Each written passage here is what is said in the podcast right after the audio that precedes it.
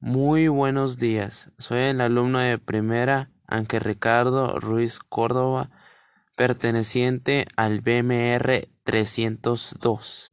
La pregunta de hoy es, ¿tú tienes o eres un cuerpo? Bueno, según mi opinión, esto depende de dos factores. O bueno, dos características. Poniendo un ejemplo así rápido.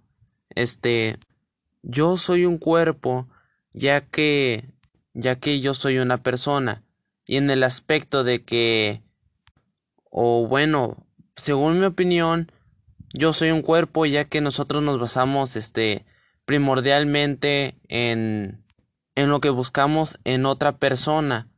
Así que esa sería mi respuesta. Nosotros o yo tengo un cuerpo pero igual yo puedo determinarme como que yo tengo uno mismo.